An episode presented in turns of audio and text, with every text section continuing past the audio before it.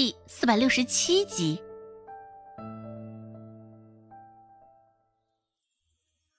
虽说孟婆子一向都不怎么喜欢这个刘氏，只是看在周文斌的份上，相较于罗氏，还是更为喜欢刘氏的。以往刘氏犯了过错，孟婆子也不会这般对待他。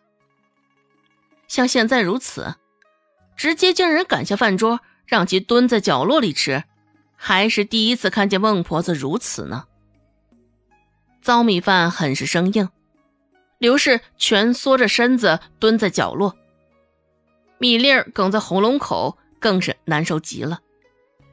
周有富抬眼看了他一眼，只是很快又将视线挪开了，不再看他一眼，也不为他说上半个字。在牢里的时候吃的也不好，贴边的锅巴饭，焦黄的青菜叶就是全部了。只是现在，刘氏嚼着嘴里的糟米饭，竟是觉得还不如牢里那些伙食呢。孟婆子也吝啬的连眼神都没有给刘氏一个，愣是将他当做空气一般。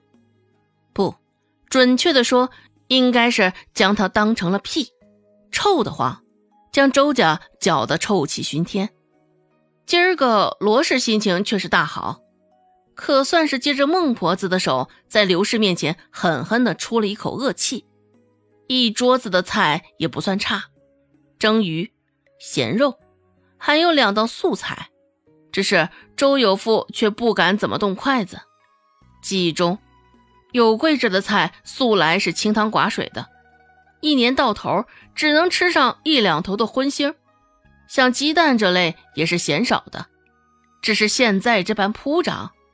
俨然是与他的记忆相违背的，这是故意为了他们。周有富不清楚，只是想着孟婆子阴沉的一张脸，周有富不敢往自己的脸上贴金，更何况从牢里出来，貌似也不是什么光彩的事情，没必要这般隆重啊，像是完成任务一般。周有富扒光了碗中的糟米饭。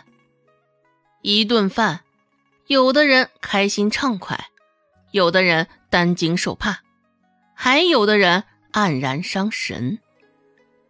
刘氏帮着罗氏收拾着桌面上的碗筷，将桌面上剩菜重新一一端到厨房间，又将桌上的残余用抹布一一擦拭干净。刘氏的动作很慢，而他也是故意如此的。孟婆子的眼神就这样直直的凝在他身上，从桌前盯到厨房，又从厨房盯到院子里。一张桌子被他反复擦了三遍之久，再擦下去，桌上的木头都要翘起木刺儿了。刘氏这才放下手中的抹布，这一下，他也找不到什么理由继续忙碌了。两道炙热的视线自始至终都凝在他的身上，也不用刘氏多想，他也猜到了，定然是源自于孟婆子。这下子，刘氏更是不敢往孟婆子的方向瞧一眼，扫向罗氏的方向。刘氏擦了擦手，正欲往厨房的方向走，只是刚抬脚就被孟婆子的声音止住了脚步。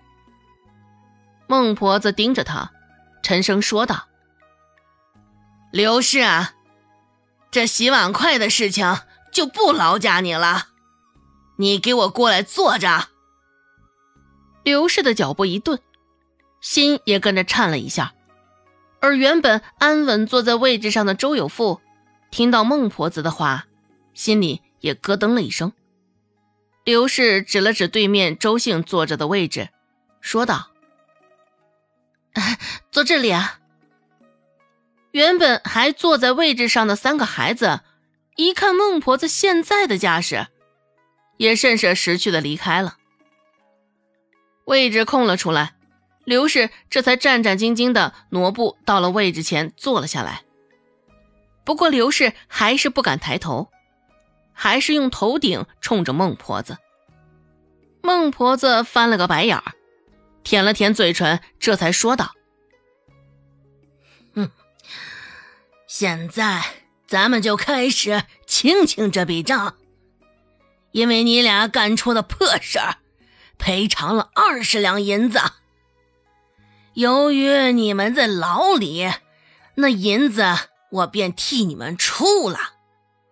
只是现在，既然你们两个出来了，这二十两银子也该归还于我了。希望你们回去后。也能尽快将那二十两银子交到我手上。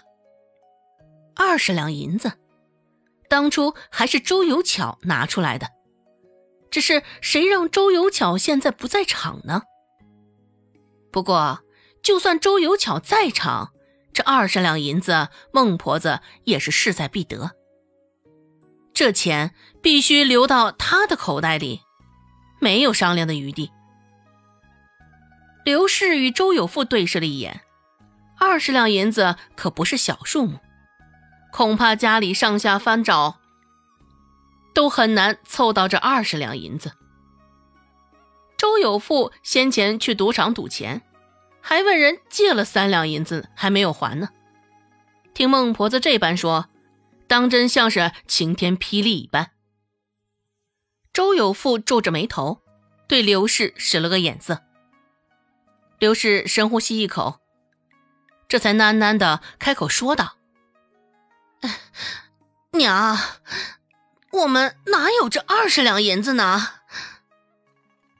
孟婆子一个横眼甩去，直接打断了他的话。孟婆子说道：“不管，这是你们俩的问题，我只要银子。”随便你们用什么办法，哼，必须将钱给我还回来。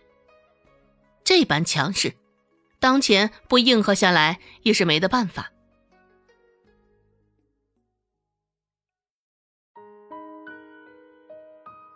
本集播讲完毕，感谢您的收听。感兴趣，别忘了加个关注，我在下集等你哦。